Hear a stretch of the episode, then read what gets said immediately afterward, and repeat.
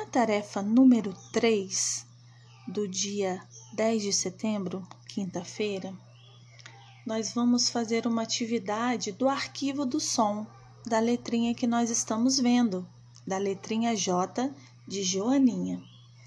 Então, no primeiro slide, nós vamos observar a primeira figu a figura que está aí no cartão de apresentação e lembrar sempre dela. Qual é o nome mesmo? Depois de relembrar o nome da nossa figura, vocês vão passar para o próximo slide e vão observar que todas as figuras que estão aí começam com o mesmo som da nossa figura do cartão de apresentação, que é isso mesmo, Joaninha.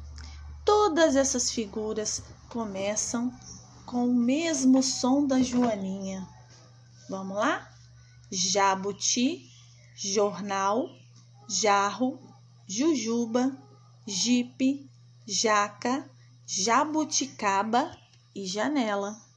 Depois, você vai procurar no ambiente que você está objetos que comecem com esse mesmo som.